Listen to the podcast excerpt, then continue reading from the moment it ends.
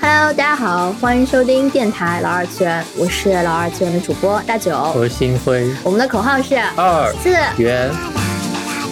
今天呢，我们想跟大家聊聊土嗨音乐，为此我们请到了神乎其技吉他手，不搞艺术只搞基的土嗨教父李克基老师。停停，我说停停嗯，不是只搞艺术不搞基吗？啊，我刚说成了什么？你说不搞艺术只搞基，好像意思也差不多。哦，不好意思啊，我刚醒，我有点思路不清楚。嗯，重新来，重新来，没事，就这样吧。就这样，就就是欢迎李老师来到我们这边，给我们分享一下关于土嗨音乐的一些事儿。李老师能不能给大家做一下自我介绍呀？啊、大家好，我是李特基李老师。你怎么跟罗老师一样，就是介绍非常简短。对，但是我觉得，只要是看过我视频的人，听到这个话，那就灵魂一震一样的感觉，好像要看视频一样。我相信 应该有这种。那需要配个字幕，哦，这个中日双语。配个字幕中英双啊语，配个红色的大大标题。嗯 但的确是就是这个开头一以贯之吧，嗯就是全部都是这样子的。但我认识林老师的话是更早一点，差不多是在一二一三年的时候。我之前是西国海妖的粉丝，最后《书院记》是我买的第一张我支持的网络歌手的专辑。哇，对你能买得到我去了现场呀，啊？啊，摄影机啊，摄影机当时我我好像写了七首吧，就一大半都是我写的。对的对的，就是我那时候听的时候是非常喜欢提灯照河山，我就觉得就是又古风又日系燃，就是我那时候中二的时候就全部都抽中了。其实挺早了，那个、那个、那个算是我我我个人第一首，因为当时古风摇滚这个东西实际上很少很少很少，再摇不起就是比较有民俗味，或者说很很 很东北味的那种，或者是很地下那种味的，比如像谢天笑或者某些地下摇滚乐队有这种的。我就想哎，有没有这种摇滚跟这种民乐结合，还比较好听的，比较流行一点，没那么有地方文化的。我实际上那首歌，所以说《提灯照山河》，我当时也是实际上是想了很久，然后就也做一个融合，一个古风摇滚的一个出去吧，也逐渐形成我后来的这种风格。那时候我就是耳目一新，嗯，就觉得非常非常的好。嗯嗯，那时候挺少的。对的，我也是听了好多世界系啊，听了好多，比如说像卡古拉、阴阳座，还听了很多东方同人，听了很多日本的那种民乐组合吧，或者是比如说令啊，还有包括像中国的乐团在日本发展的那种，那个叫什么二胡，我一下忘了，还有一个是女子十二乐坊，就听了很多这种类似于新民乐这种东西，我就当时很喜欢这种东西，某个东西跟某个东西结合，然后爆爆发出不同的东西，然后就觉得挺有意思的，就当时听了很多这种，然后就想给自己一些灵感。我感觉就是把什么跟什么结合在一起，其实是你的音乐生涯里很重要的一个关键词了。嗯，是是是，融合嘛，fusion 啊，fusion 音乐实际上就是不断的融合，不断的精简，然后再融合再精简，它就会发展出很多不一样的东西。嗯，那我们今天想跟大家聊的就是土嗨音乐。土嗨音乐在我的心里，它也是有一个特殊的融合感。它的嗯融合感就是电音这个文化是国外的，但土嗨音乐的其他部分，就歌词至少是中文的。先想给大家做一个定义上的讨论，土嗨到底是什么呢？实际上，这个“土嗨”这个词好像是被谁发明的，这个我也不太记得了。但是大家对于土嗨是一个什么样理解？首先，它的鼓就是动次大次那种感觉的。年轻人看到一些啊年长的人喜欢听一些这种东西，然后在广场舞上跳舞，他觉可能觉得这是土嗨。再一个是在早期的时候，国外电影呢传过来的时候，十年前或二十年前，那时候的电脑的技术不是很好，你个人用电脑做音乐时实际上是很困难，你要很富有，你那设备是很贵的，不像现在你一个电脑就可以做。那么的话，就出现了很多类似于 MC，就比如说 MC 石头这种人，就是拿一些国外的一些那种旋律很洗脑的那种电音拿来过来做说唱，不能叫说唱，那应该叫什么叫喊麦那种东西。于是像这种音乐，它是匀速的，然后动次大次，它就很容易被人记住，然后这种喊麦也容易被人记住。那逐渐的，有些创作者觉得，哎，这是一个哎还不不错的东西，大家都还挺喜欢，于是很多人创作的这样的风格就越来越多了。然后你刚刚提到的，像中文词、中文那个一个比较重点是中文的旋律。五声音阶，就是它是一个最和谐、最和谐的音阶。那这就放在钢琴上也是，除了八度音，它是五音是最和谐、最和谐的，是吧？那五音往上叠，它就会形成五声音阶。即使是很多不懂音乐，甚至不懂音律的人，你让他哼五声音阶的东西，他也能哼出来。所以说，它是一个最和谐、最简单的音阶。于是跟这个东西融合之后，它就会有一种哎有点土，但是还挺嗨的这种感觉。逐渐发展成现 现在的这种网络神曲啊等等一些了。嗯，我一开始听到“土嗨”这个词的时候，我对这个“土”其实是有一些疑惑在的。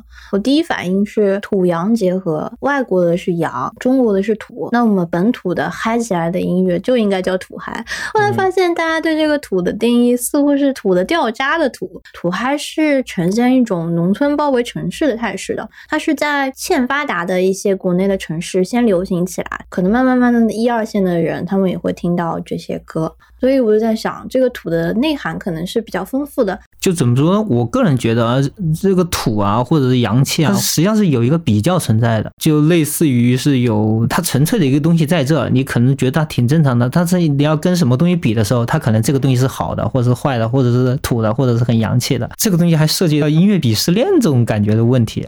就像我刚刚说的，动词大词，它是电音的那种鼓的动词大词，它实际上是 house 音乐风格，就一直到现在也是这样的东东西存在，所以大家就觉得听到这个东西就挺嗨的，于是。啊，现在电音的发展成这样的，什么风格，各种风格都有，融合什么样东西都有。这种电音里面，他就可能会鄙视听 house 的人，还是听的土，还听动次大次。而且，如果这个制作人他是一成不变的话，一直在一成不变写同样的东西的话，也会觉得这个人很土。就比如说 Alan Walker。实际上他人气很高，是吧？但是他写的东西都是六四一五，音色也是一直没有大变过，而且就是那么些套路，反正大家都喜欢。但是呢，真正搞那些电影的人，他就会觉得这个东西很土。所以，我们通过这个事件来说呢，这个东西是实际上有个比较性的。比如说，我们随便我们听流行歌，那肯有有有贝多芬洋气吗？没有莫扎特洋气吗？也没有吧。相对我们来说，我们比他东西更土。只不过呢，像一些能够广场舞上听到一些东西啊，或者某些网络神曲啊，然后包括他们亲亲爱爱那种词啊。他们不是那么有文学修饰的那种词啊，相比较我们平常能够听到正常的流行歌曲，类似于比较华语顶尖的，像周杰伦啊、林杰这种，我比较喜欢的，他们的这种层次肯没肯定没有那个高。于是相比较这样来说，它是土的，就会把它定义成这种啊比较土的这种感觉。音乐肯定还是有高低层次存在的，但是这个并不重要，重要的是因为有听众喜欢有这种鄙视链，然后于是造就了这个这个氛围的感觉。啊，明白。我觉得当时凤凰传奇的一大串歌还是非常火的，就在彩铃年代，除了周杰伦排第一，就凤凰传奇排第二了啊，是挺火的。实际上，你再听回凤凰传奇的，就只听编曲的话，它比那种所谓网络神曲还是好很多的。制作上来说，其实还是挺厉害的。左右乐队嘛，就凤凰传奇，毕竟他们是出的是专辑，并且他们的目标是商演、上演唱会，还是有传统正统歌手的一些抱负在的。嗯，只是说他们呈现出来的效果是他们的歌词内容，好像有乡土气息，以以及玲花的他的咬字，他是北方人嘛，他的咬字很有就是咬字唱的感觉会有那种感觉。对，嗯，就类似于就像我们听到的一些喊麦那些作品，都是那种声音低频特别厚，然后普通话特别那种。种字正腔圆那种感觉的，可能会这样联系起来。嗯，但是我发现有个问题，就是我们现在听的这个土嗨音乐，如果去搜抖音的音乐榜的话，它倒也不说自己是土嗨音乐，而是什么什么歌（括弧 DJ 版）。对，所以我觉得我就很困惑，DJ 版这是什么版？DJ 不是一个人吗？我不知道你们玩不玩音游？玩。除了像 Love Life 啊，或者是少女乐队派对这种的传统的很多音游，它实际上是电音风格的，要么是电影跟流行结合。要么电音跟那种古典结合的，比如说那个韩国那个人，我很喜欢的 M R U 是吧？哦，M R U 是是是，我很喜欢的。为什么就会有很多电影这种存在？你会发现，不管是流行的鼓啊也好，金就是摇滚的鼓也好，还是交响的鼓也好，永远是没有电子鼓这么清晰、这么重的。它会一下就打在你胸膛上。于是你玩音游的时候，这个东西对你玩音游卡点特别的有帮助。这个就类似于啊，广场舞上面外面去放个这种歌，很好跳舞一样的。然后呢，这种 DJ 版就很多人他就想要把这个歌推过来，推给到广场舞那边，还是什么 什么样的一些东西吧，或者是说是推给到酒吧里面好放这种歌。你想想，酒吧里面放一个那种周杰伦情歌慢歌，或者放一个谁的什么歌，谁听啊？但是一听有这种鼓，他就很嗨。但是有些人写不出来，他只会加个鼓，加个什么东西。有些人他不在乎，他不想听，他喜欢听到熟悉的东西。嗯，对。就你比如说你去一个地方玩，你喜欢听到熟悉的东西，于是。哎，在酒吧里我就把这个歌哎改成一百三十度，我再加个鼓，哎，它就听起来很嗨。就比如说那个酒醉的蝴蝶，我们听到的实际上都不是原版，听到那个很快的，它是加速了。你听原版的话，实际上它就是一个略带有一点乡土气息的流行歌罢了，只不过被它做成这个东西，它就一样火了。然后各大广场舞可以听到，在某些地方上的酒吧可能会听到，就这种感觉。这个所以这个打击乐是一个重头戏。明白。所以说 DJ 版跟这个 DJ 原本的意思 disco jockey 是已经没有关系了，它指的是在原来的歌曲上进行了一定程度的 remix，大部分情况下是加上动次大次的鼓，然后速度调在一百三，就给人用来跳啊，速调一百三啊，低频给它一消，加个反拍贝斯，然后再把前奏的那种比较好听的部分，就是比如说它可能是钢琴的部分啊，或者是什什么部分不要，我自己用一个力的音色就加一个，它就那种味道就出来了。完了，我脑子里面有画面了，就是平时的视频里面李特基教程 教你土嗨神曲，所以说它跟 DJ 的关系不大，因为现在很多 DJ 那种冒牌 DJ 实际上就是找了一个大台子，然后旁边摆个电脑在那里好看，然后插个 U 盘放歌就行了。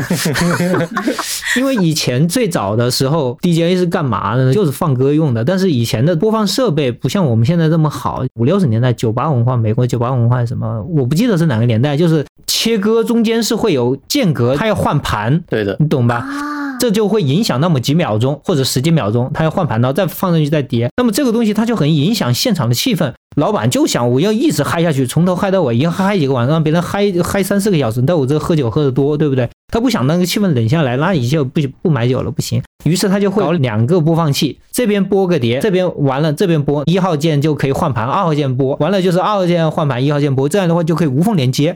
所以说，现在这个 DJ 的一些那些设备，实际上是也是在模拟当时这种情况。对，就两个两个煤气灶啊，怪不得是两个盘啊。啊，两个盘就是实际上是对于当时的东西一个致敬，所以一个盘两个盘都无所谓，只不过是现在这个盘更多是那种搓碟的效果，做一些啊滤波器，做一些啊那那种文化。再一个就是乐队比较的话，乐队是现场演奏是很重要的嘛。电音的话，现场嗨是很嗨，但是电音的一些现场的东西更多的只是一种表演，滤波的效果。果啊，或者那种东西效果是现场，实际上是演奏不出来那么复杂的那种滤波，它是做不出来的。确实，啊，它实际上是更多只是表演化，把这个东西放出来，然后哎一下很嗨，然后现场喊口号的一些东西。对，而且我感觉当个 DJ 还要非常投入自己放的东西啊，要很投入的，要要主动带动现场气氛。是啊，他更多的是这样的带动气氛的一种人了，所以说他就是现场技术含量并没有太多，他技术的东西实际上是已经在编曲的时候已经做完了。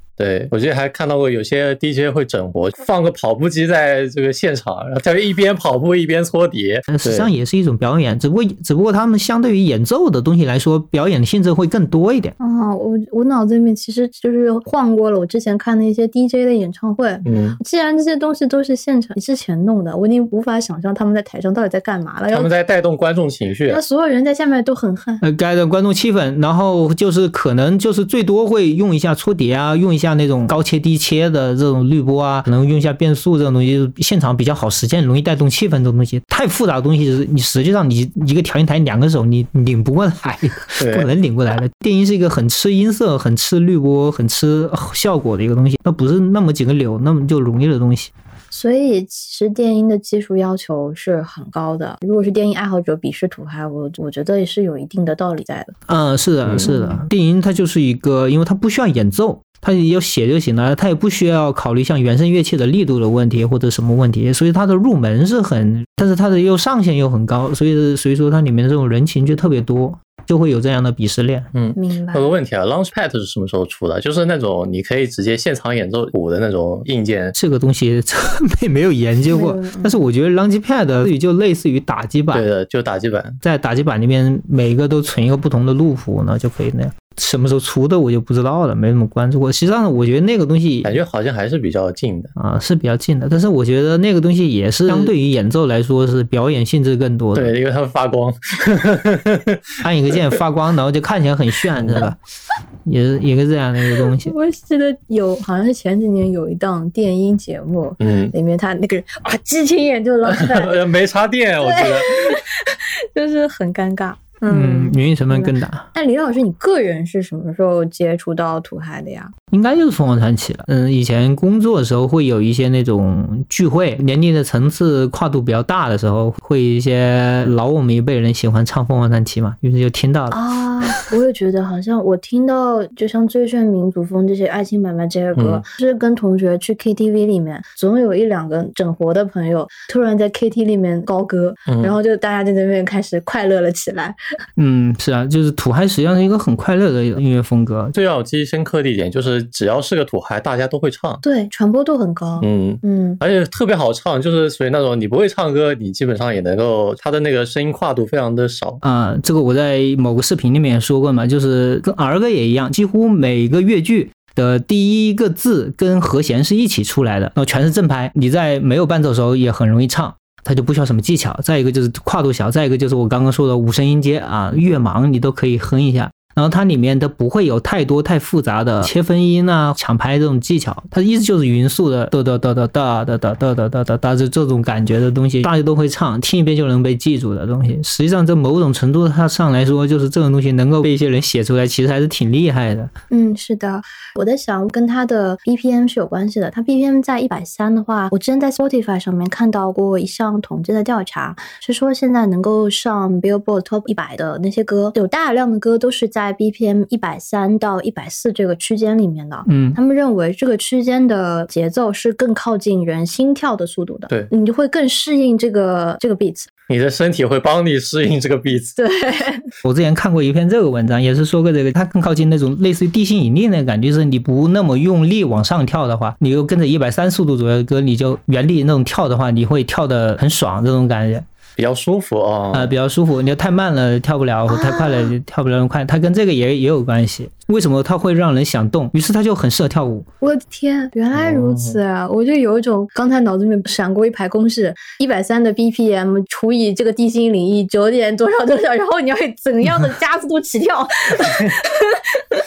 所以就是你只要差不太多，你就总可以压上这个节拍，就特别爽。就是这个速度的话。但我觉得大家对于土嗨这些歌曲的喜欢，不同年龄层次的人表达出来的态度是不一样的。比如说我当初的同学们，大家在那唱，基本的那些角色，他们担担任的任务是搞笑角色，嗯，他们是拉动气氛，只是为了让大家哈哈哈一笑。但我跟年纪更长的家里人去唱歌的话，他们唱《凤凰传奇》的歌，他们是很认真的在唱，最认真在唱，是的。大家的喜欢是那种发自内心的感动。嗯，是的，是的，就可可能对他们来说，那个旋律是他们熟悉的那个感觉。是说这个旋律其实更老派一些嘛？就跟以前他们听的像邓丽君时代的，呃，更老派。就五声音阶来说，实际上是有很多不同的玩法。他如果写的很正的话，他就可能会会很像土嗨。如果你把它写的稍微没有那么正，没有那么硬，写的很优美一点，它就可能会像古风或者和风了。嗯，你如果把它写的律动感特别强，写个 swing，插播一点其他呢，感觉就是乡村，那就是布鲁斯。然后我最近实际上因为土嗨这个原因啊，因为我就很喜欢研究像中国这种民俗音乐，实际上就是对于五声音阶的使用是特别多、特别厉害的。然后我也正在研究中，把五声音阶甚至可以玩出花，就类似于东北的那种五声音阶。或者西北的五声音阶，或者是一些京剧里面的。什么叫做东北的和西北的五声音阶啊？你想一想啊，唢呐这个乐器，因为我最近也正在研究。你有没有听过一个乐队叫做二手玫瑰？啊，我听过，嗯。他给人的感觉是不是就是那种东北味儿，是那种二人转的感觉？他穿的也很东北味儿。嗯。他那个旋律实际上也就五声音阶，但是他出来的感觉就跟我们平时听到的古风歌不一样吧？对，不一样。他跟凤凰传奇也不一样，对不对？然后我再说西北，嗯，西北啊，我不知道，那我就举个举一个例子，黄土高坡听过吧？嗯，听过。啊，那种类似的什么我的歌，我的歌，就是你想象就是那种大山里面唱的那种那种东西，他们要传下来，然后他们唱的那种词就是啊，我要活下去，我要很努力什么的。因为那个时候西部大开发的话，那个时候那边条件特别差嘛。然后那个歌曲的风格跟另外又完全不一样了，又是另外一个路子吧，对不对？你你这么一说，我要活下去，我脑子里是汪峰，我要怒放的生命。啊啊！怒放生命，那那是比较流行的了。那那种西西北的，他使用的虽然也是唢呐，也是五声音阶，但他们出来的感觉又不一样。所以说我最近正在研究这样的东西。国内的这种土嗨的这种梗，都是源于我们地方上的民俗文化而来的。所以说我们是流着土嗨的血液的。我之前还出过一期视频，叫做什么啊？云南山歌，我不知道你有没有看过。嗯，然后你会感觉它的那些旋律是不是跟我们听到的哎那种东西又不太一样了，是吧？因为它是有云南民俗文化在里面，它实际上我后来研究一下，它里面唱的很多曲子啊，实际上就是云南当地的流传的那种很老的歌。那那应该叫什么歌？我不知道，就是民族留下来那种歌，然后可能被后后来人编了一下，然后只不过那种词被被他们唱成那种词了，然后再加懂词大词，就会变成很有特色的东西。现在我就是因为这个土嗨这个原因啊，然后正正在研究全国各地的这种东西，对我的一个创作眼界一下放的还不一样了，就是就不再四五六了。这样一开始我看你做的这些土嗨视频。我第一个反应是你想做一些娱乐视频，嗯，但刚听你那么说，我觉得你做了非常详细的 research，呃，甚至可以发文章。对，真的可以发文章了。你这我开始也是这么想的。我开始实际上我也是不太喜欢凤凰传奇这么土的东西。像我这种人，我是应该要去听周杰伦的，或者听什么乐队，听什么什么的。但是后来研究了之后，你会发现它里面是有很多小文化在里面，实际上是很有意思。但是不管怎么说，我的视频的娱乐性质还是比较强。强的，就是我一直想做的一个原因，就我接到过两个私信吧，两到三个私信吧，我不知道是真假，就是他跟我说，哎，看我的视频很有意思，感觉自己抑郁症都变轻了，什么什么的，是一个什么什么样的人，什么东西，就感觉我土嗨可以音乐疗伤，是吧？就土嗨的那个动词大词，它每一下都是郑重的打在你的灵魂上。主要是李老师视频做的好呀，这种东西如果能够带人快乐，甚至能够解救一些这种啊，因为抑郁症。这个东西不太容易走出来，他不太容易感受到快乐，因为他的他的什么奖励机制有问题了嘛。但是他如果看到这种视频能够感受到快乐，那么我觉得在这个意义上啊，还挺有意义的，还挺支持我制作这个的，可能比我自己喜欢土嗨或者想要提高某些东西意义更大，所以我就一直在做，抽空在做。虽然现在越来越忙了，但是还是挤时间做。越来越忙了，然后连续两天更两个视频。不是你没看我好久都没更了吧？我之前我本来是应该要做《游戏王》第四部的那个那个那啥的，我小说都还没写 啊。就是我在 B 站，我在一边发这个视频，我后来发现，哎，我就顺便我就在评论里面写个写个故事玩吧，根据每首歌。你这是玩出花活，玩出花哎！别人在起点连载，我在 B 站简介连载小说。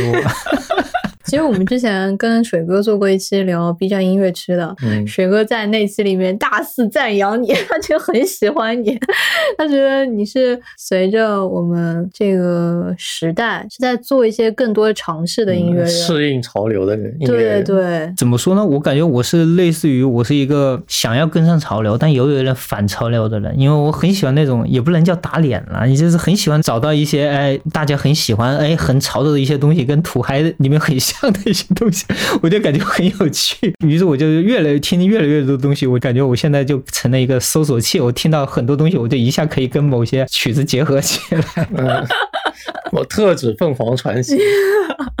哦，凤凰传奇和爱情买卖，对，经典选曲。嗯，所以你就这些反差，会看到你之前做的，像把巴赫变土啊，但是又把黑人抬棺变高雅。嗯，怎么说呢？就是把随便土，或者把。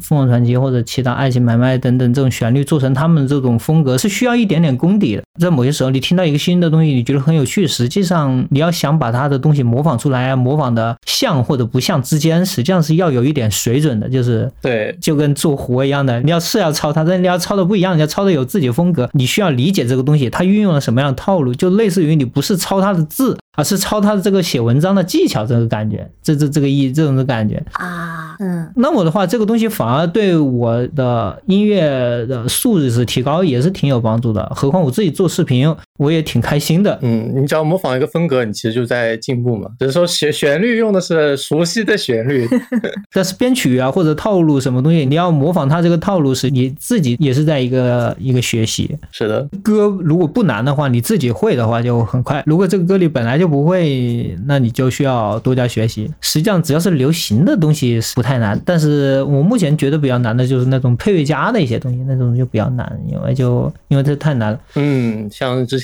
那个做泽泽野弘之，呃，泽野弘之啊，维普游记啊，或者是今后我可能还想模仿一下什么更难的作曲家，比如什么哈利波特这种，哈利波特、凤凰社、凤凰传奇。哈利波特之凤凰传奇，凤凰传奇社是吧？但是他那个东西就特别特别难，于是我为了模仿这些东西，我还自己，因为我自己本身并不是科班出身，那种管弦乐东西实际上是很吃基础，这种管弦乐基础。有，于是为了这，为了我能够更好的模仿，我还报了一个管弦乐班，正在学习。你怎么一边开班一边报班？你这左手收支平衡。实际上，学习就是不管你写文章也好，画画也好，还是我们做音乐也好，什么东西，学习是永无止境的。外人看着你好像挺厉害的，但是实际上比你厉害的人多了去了，或者你不足的地方，你会看到的更多。嗯啊，你弹吉他很好，总有弹的比你厉害的。你你什么写的很好，这也总有比你厉害的，或者其他风格比你厉害，你吸收一点点不不那个嘛？又不反正是你的东西吸收完了，要么做视频，要么以后活来了，你就能信手拈来，那就多好，是吧？没准哪天一下步入三次元，可以跟什么电视剧、电影配乐了，是不是？虽然现在还没有。哦，那我们在此处应该插播一个招商引资，招商，招商引资，对吧？欢迎各位金主爸爸找李老师做电视、影视配乐。嗯但我觉得，但我觉得真很有可能，因为李老师现在哔哩哔哩粉丝量还是挺大的，在音乐区。嗯，之前的那些小段子在微博也是风靡一时。对，的确是。李老师，你当时做第一个视频，就做第一个把把什么变土的视频，嗯，呃，得到这么多转发之后，心里是怎么想的呀？我心里就想着，没想到这么火了，我就感觉好像，哎，原来这是一个路子。嗯、你去 B 站上看，或者去外网上看，实际上做音乐模仿的人有挺多，达到了一定音乐水准人，音乐模仿音乐东西。实际上是应该是一个基础技能，可以说是基础技能。就像在音乐学院学习，都是在模仿。今天分析这个古典作曲家，明天分析那个作曲家，然后像流行音乐，也就是分析这样的作曲，分析常石磊什么东西，都是通过这样来学习。所以模仿信手拈来的东西，大家都会，而且这种视频也有一些。只不过呢，可能我一下撞到了这个点，就撞到土嗨跟这个东西结合，就发现好像就什么，你要是只做那种东西，好像是懂音乐人会看一看；但是你要做这种东西，好像不懂音乐人他也可以看一看，然后就一下受众面广了。于是我就想，呃，要不就把这个系列就一直做吧。但但我讲真，我也有一些担心的部分，是因为虽然我看到你土嗨的视频转发的很好，你偶尔还是会发一些完全用爱发电，大家跟跟朋友一起合作的那些视频，那些视频的转发就没有那么高了。我看了其实是有点难受的。嗯，就挺啊、这个没办法，略有难受，但是怎么说呢？就是实际上也是意料之中，相当于因为你本身这个东西带来的流量，并不是你。个人本身，而是这种话题带来的流量，就看清自己就好了。自己发的东西就那么多流量，那你就是那么回事，是吧？你既然你觉得是爱为爱发电，做一些 V 加的东西啊，或者做一些什么演奏啊，或者做一些原创的好听的东西啊，它只有那么多东西，那就相当于你本身只有这么多人气，只有这么多人关注你，那你就该整活整活，该正片你就正片了，是吧？既然这种视频还让很多人认识你了，你把它当做一个额外的什么呢？额外的加法，啊，bonus，嗯嗯。不要把因为这个东西一下飘飘然，觉得自己很屌似的，那应该就就好了。嗯，但我相信，等李老师的粉丝们都长大了，肯定会给李老师送很多商单。太好笑了，送双单，粉丝送你别的也不用，送点双单吧，真的是。就看哪天啊，有哪天来个手游上单，一看，哎，这是演唱的《凤凰传奇》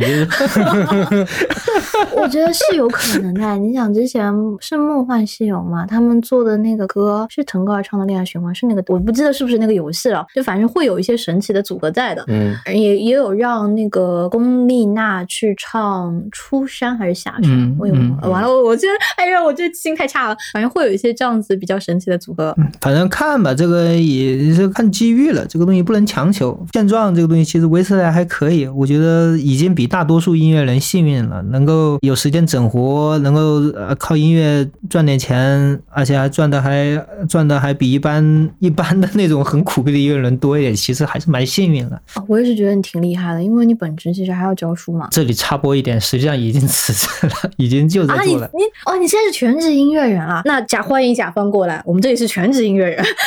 全职就是自己在家在干呗，因为这个越来越多了，越来越多，就人生一个人精力是有限的，能够把一件事情做好就行了，而且教书的一些某些东西就是很占用你的碎片的时间，得到的收益也并不是特别好啊，就类似于公务员那种感觉，死工资嘛，就就赶快算了，就直接全职做得了。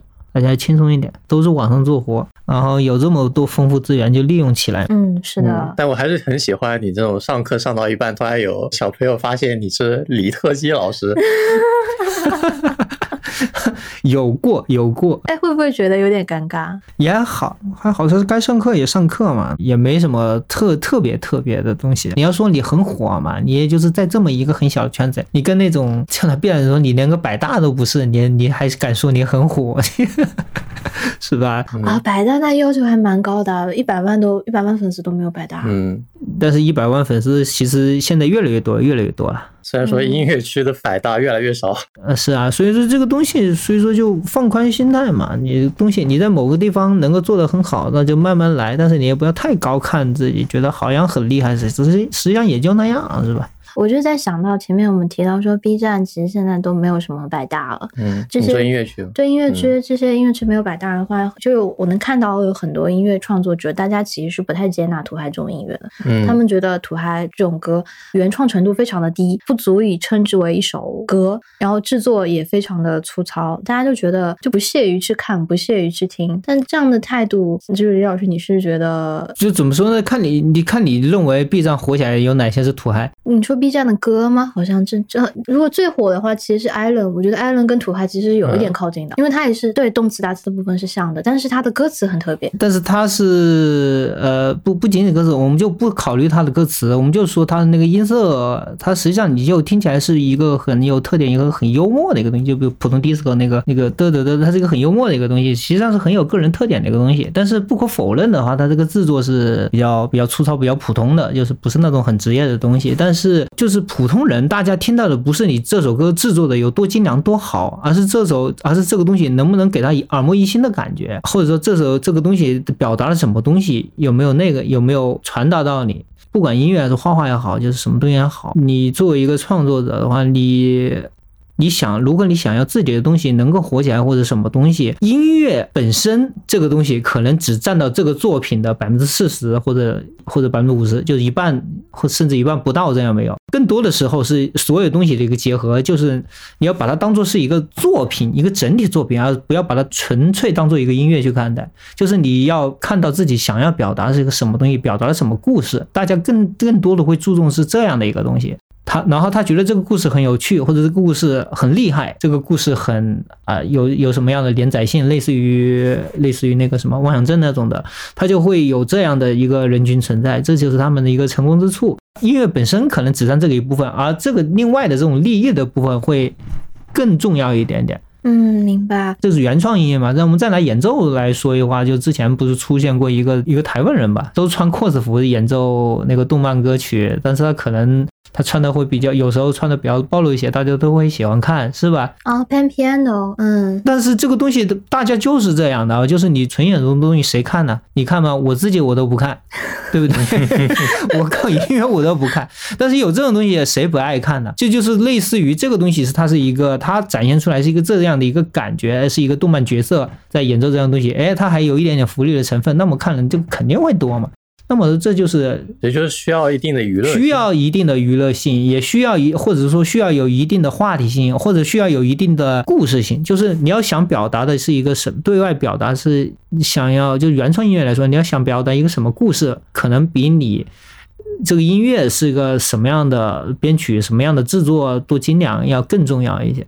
我个人是这样，所以我现在其实，在那个在某段时间，我觉得是一个这样情况之后，于是我自己不管自己写原创曲也好，或者自己搞整活也好，我也都是遵循这个来。所以我为什么在连载嘛？因为这样就会扩宽你的东西嘛。就是你如果你有了这样一个主题去表达一个东西，而不是说我为了写这个风格，就因为这个风格很厉害再去学习的话，你反而更好去理解这个东西。你能够通过这个方式去理解了这样一段音乐的话，那么观众也可以通过这个方式来理解，而不是说啊，我这里和弦用的很厉害，我这里 solo 弹的很快，这些都是很表象的东西。我个人觉得，我能不能这样理解？就是如果你把你的作品包装的比较好，就各个方面都就相当于有他们对应的受众。是的，包装啊，那么你如果你的包装很全面、很厉害，那么你的受众就会受众面就会更广，而不仅仅只是喜欢你的音乐人或者喜欢这个风格音乐人。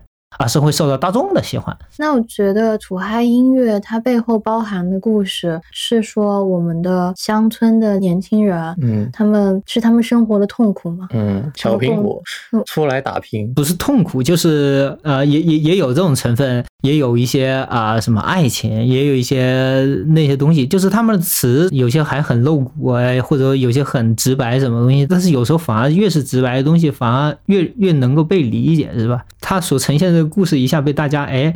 可能被某些人感同身受了，或者被某些人嘲笑了这其实就有点像山歌的歌词，因为那个老司机带带我，那个不就是山歌？啊，是吧？就是呃，或者说有些人觉得这个东西就像看小品、听相声一样，觉得很搞笑，那么他也相当于是以另另一某些方面的听众了，是吧？就就就这样的一个，所以说这个土嗨它的它的受众面很很广，就是因为是这样的一个缘故。所以大家对于土嗨有着不一样的需求，只是最后呈现出来的状态是大家都在消费它。嗯嗯，我认为是这样。我为什么会前面提到说，我觉得土嗨可能是很多受众共同的痛苦，因为歌词很直白，或者说内容跟他们生活息息相关，就代表着大家平时没有一个很好的出路去抒发自己的这些情绪，这些情绪被憋住了之后，你要找到一个出口。然后土嗨这种直白的、粗暴的，我这样说可能有点过分，但是我就是现姑且这么形容吧，这样的方法其实给大家打开了一扇门。嗯，你去蹦的时候，这些痛苦都不需要了。你嗯暂时在这个生活的不太顺畅的生活中休息一下。或者你也可以站在哎呀这个东西好土啊的这个立场去消费它。去消费它，去嘲笑它，但是哎又听得又很爽，呃，或者什么，或者鄙视一下他，这是都是一种消费。赵赵有点傲娇，嗯，但是也不是说傲娇吧，这是都都都是会有这样一个过程的，就是特别是当你的音乐素养有一点点啊不是很高的时候，这这种时期是最容易这种的。就像我，比如说我刚开始弹吉他，我是刚编曲的时候，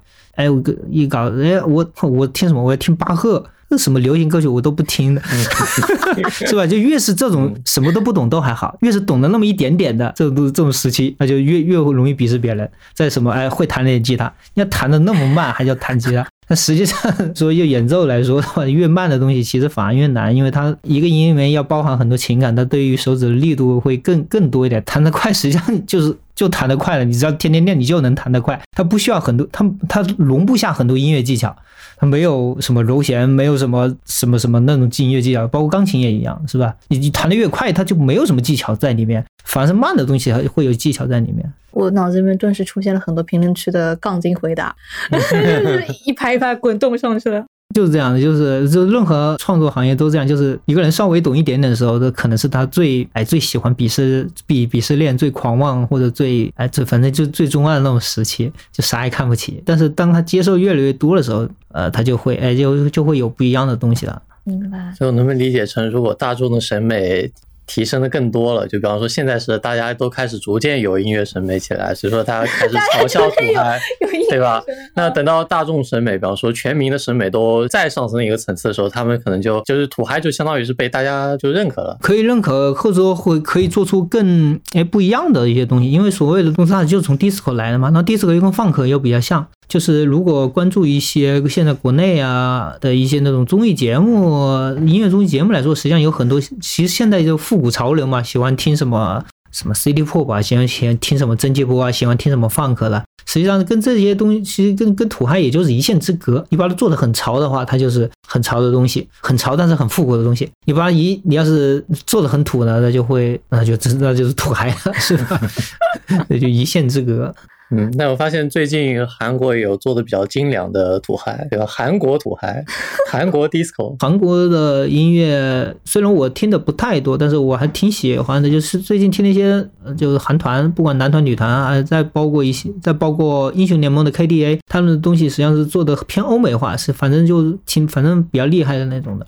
嗯，他们 MV 也拍的很好，我觉得嗯韩国的音乐产业是发展的越来越好了。啊，是挺好的。像日本的话，我就感觉好像一直他们好像不受世界的变化而变化。他们就比如说，他们好像一直比较喜欢摇滚。所以说我听，因为我听日本比较多，就是他们的团队还是什么什么东西，或者动画歌曲，好像还是以摇滚居多。就是即使是现在复古潮流这么多，或者电影潮流这么多的年代，他们还是哎就一直遵循这些东西，不不受变化。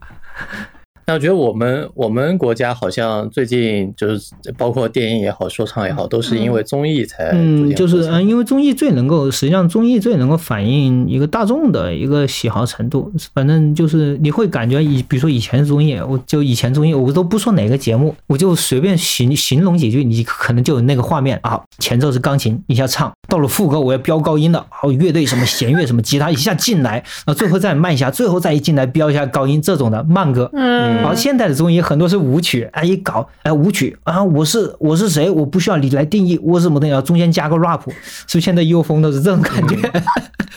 是不是很有画面？实际上，这是这也是一种国内的一个改变也好，或者想要融汇更多的东西也好，我觉得实际上是一个好事。舞台上有了更多可以呈现的东西了。但这种呈现，我有一种担忧，是担心这些小众文化被快速消费之后，然后又被抛之脑后了。这个你是说呃综艺节目的吗？对综艺节目，像之前电音火过一段时间，很快就又被乐队节目取代了。呃，我我想一下，就说唱电音呢，实际上啊，就小众文化，就是大家为什么有些人喜欢小众文化，是因为它跟某些大众不太一样，它会有一些更为有趣的东西，或者就是大众觉得好听的东西，实际上是会比较固定的，小众就会做一些那种打个引号不好听的这种东西在里面，他觉得他自己觉得这个东西很酷很有趣，就音乐是玩的，或是我就是他们是玩的，让自己爽，让自己的东西，他们才是小众文化嘛，然后就只会有那种固定成分。那么这样的真正的是这样的人，他实际上是很难到大众层面上来的。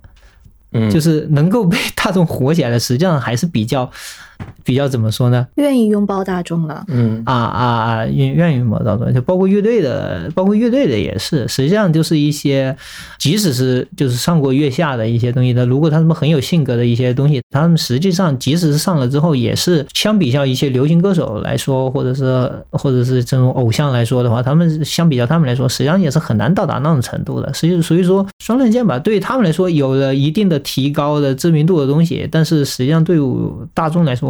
或者听众来说，其实也无需这种担忧，顶多也是这种热度没了，你该自己怎么玩还是自己怎么玩，是吧？以前走 live house 也，那现在走 live house，可能以后可以走更大的 live house 了，就这种程度而已。但我觉得这些节目其实还有一个科普的成分在，就是让大家知道什么是电影，什么是说唱，还包括像大家知道，其实还有地下乐队这些东西。嗯，电乐队啊，包括呃可能是以后还会有什么民乐的节目啊，已经有了吧，是吗？国乐大典啊，等等这种，是吧？嗯嗯是那都是一些新民乐的一些这样一些东西啊，等等一些这些东西，其实我觉得是，反正不管怎么说，是一个好事吧，就是一利大于弊。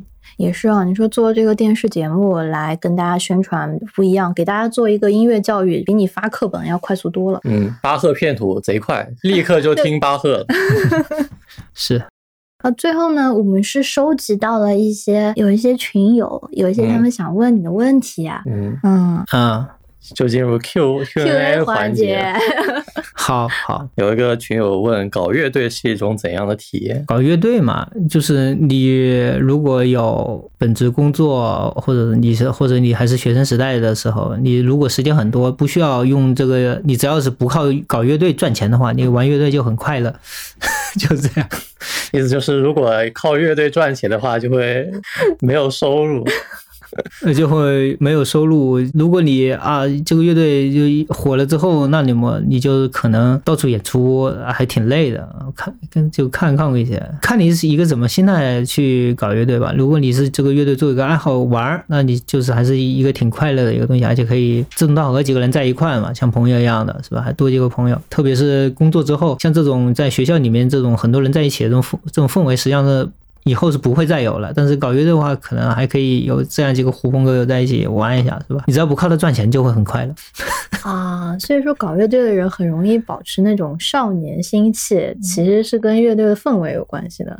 所以你会发现，搞了一些乐队解散了，或者是什么搞不下去了，大部分就是学生乐队毕业了解散了，或者说是家中有变故了，谁呃搞没有时间搞了，搞不下去了，这种这种人是吧？那基本就是这样这样一个东西。如果是这样的话，那那就一这个乐队肯定就搞不太长久，是吧？是的，嗯，感觉搞乐队还是挺难的，毕竟首先得凑到这么多人，其次如果还要跑演出的话，还挺累。嗯但是优点的话，就是因为我自己本身是在搞编曲、搞内容的话，搞乐队的话，你会跟其他人他的思维跟你搞编曲或者做这种东西是不一样的，你会更多吸收团体的一个东西，然后你可以写一些很奇怪的东西，就是写一些很奇怪的东西，或者其他人写一些很奇怪的东西，然后把它融合起来写成一个乐队的作品，就是。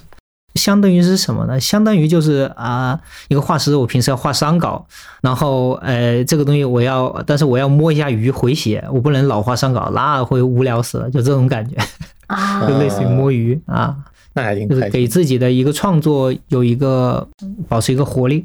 那我觉得你很厉害，因为你你用来保持活力的和你平时用来赚钱的是同一个东西，有很很多人会觉得就是腻了，我只想躺着。我做活比较快吧，空余的时间哦啊玩玩土嗨，玩玩乐队多快乐，自己也快乐，还可以调节一下。再来了商单，呃，血加满了。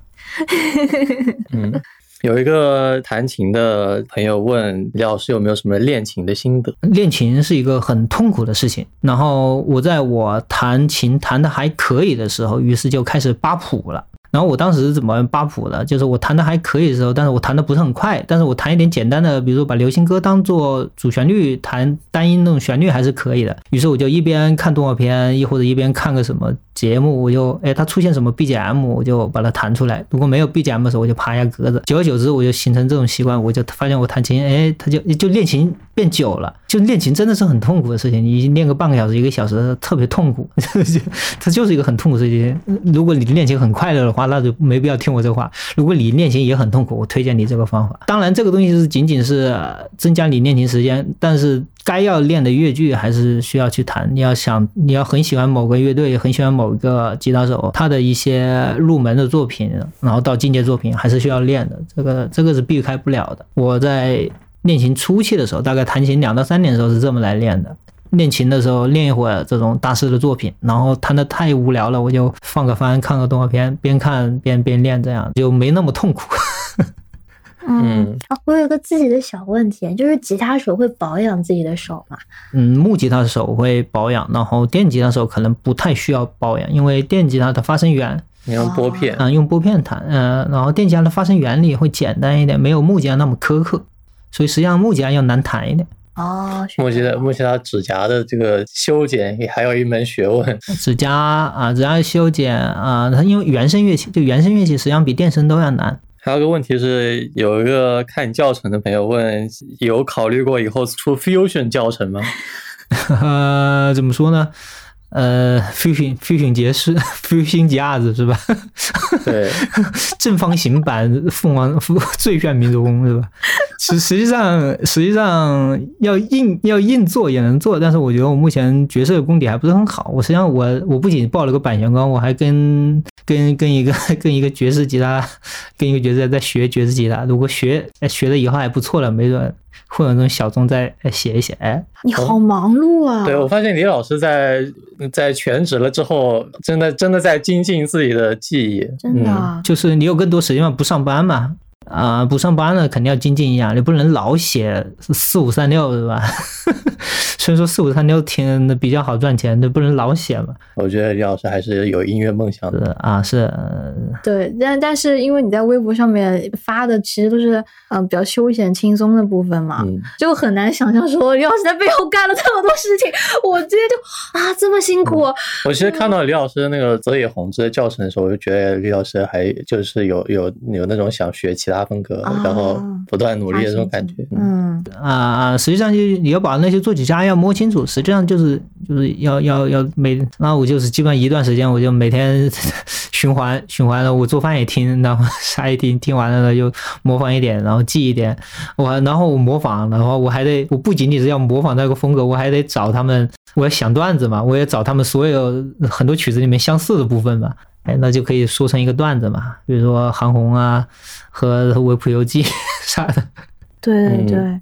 但我觉得这些 pattern 就是找这些既定 pattern 的部分是非常有效的学会一个风格的。嗯，就是你在做给大家做一个提炼的过程。嗯，而且你用而且你用这个比较大众的旋律去 去仿写这个风格的时候，其实就相当于是在练习这个风格。嗯啊，实际上就是自己的练习。对啊，以后如果来这么真的来这种风格，你就比较信手拈来了，是吧？嗯，而且你还可以给甲方看，哎呀，我做过这个，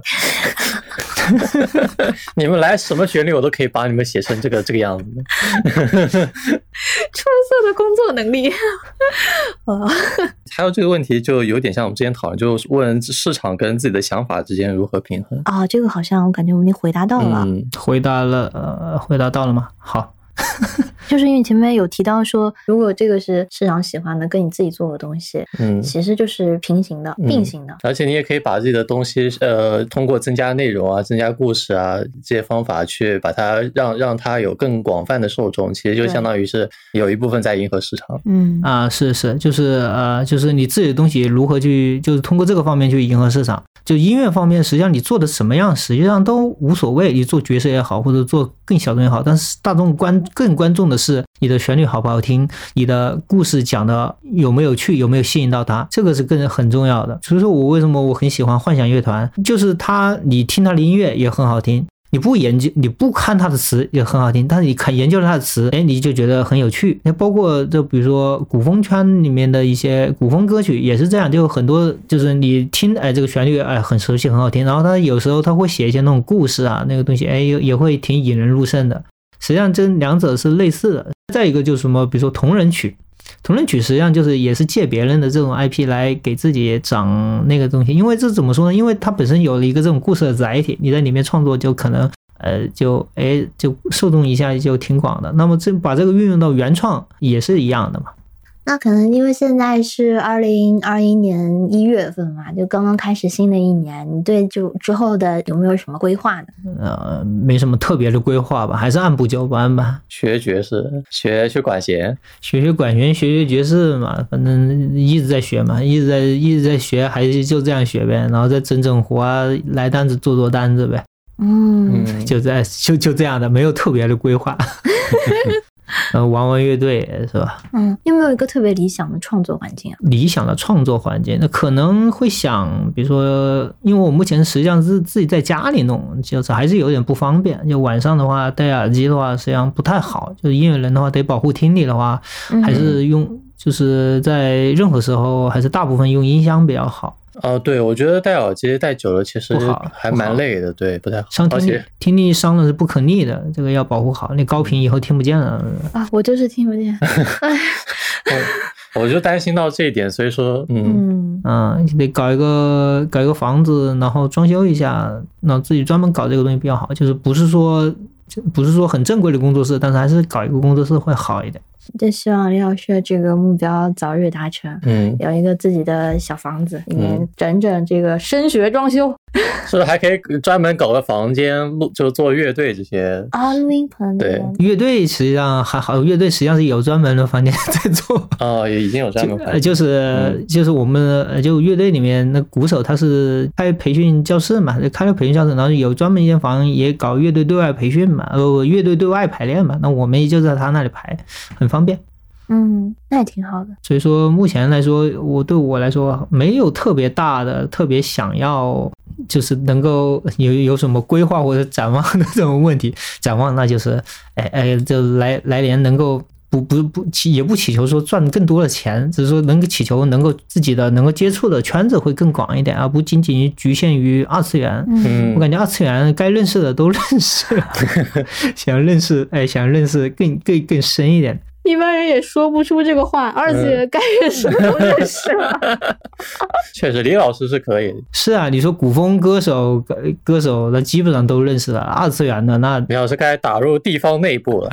我想到我突我是有一个规划，我刚刚不是说那个嘛，音乐的故事性、音乐的叙述性这个东西，嗯，就不知道你们知不知道有有个有个东西叫做音乐剧。啊，知道。啊，是啊，也我也是，我之前都没看过，我也是看那个什么深入人心过来的。嗯然后我觉得那个东西很有趣，很有意思，不是像传统流行音乐那样什么前奏 A B C 前奏啊主歌副歌这样的，它是完全根据剧情来，根据故事来。我这里要一段这么样的情绪音乐，它就是这样。我这里突然要说话了，我怎么样配乐？它的东西很自由化，就是根据你的故事怎么来怎么来。那我就可能想往这个方面学习一下。深入人心嘛，我还现场去看了一些音乐剧啊，这种东西其实还蛮蛮有意思的。它里面的音乐就是完全是为了这个故事服务的，就是它就很自由化，就就然后也对你的现有的东西也也能够提高。然后我自己也想做样做这样的一个东西。而且而且还可以写个故事出来，我觉得我觉得这个还真的挺好的。是啊，是是啊，看以后有没有机机会自己呃就是呃小小慢慢来呗，慢慢学习，慢慢创作，慢慢写吧。就非常期待可以早一点听到李老师的音乐剧作品。希望不要以土嗨也可以。凤 凰传奇前奏的音乐作 土嗨。谢谢有被读到。什 么什么乡乡村爱情出一个音乐剧是吧？其实是其实这其实很有市场，我感觉乡村爱情音乐剧。哇，这个名字真的很吸引人点进去。对的，对的。救命！那差不多，我们今天的对谈就到这边。非常非常感谢李老师能够来我们电台，是至今为止我们电台请多的、请到的粉丝数最多的嘉宾。没有没有没有没有没有。大家如果有什么想聊的话，也很欢迎在评论区里面告诉我们。那么这期节目就到这边，大家拜拜，拜拜拜拜。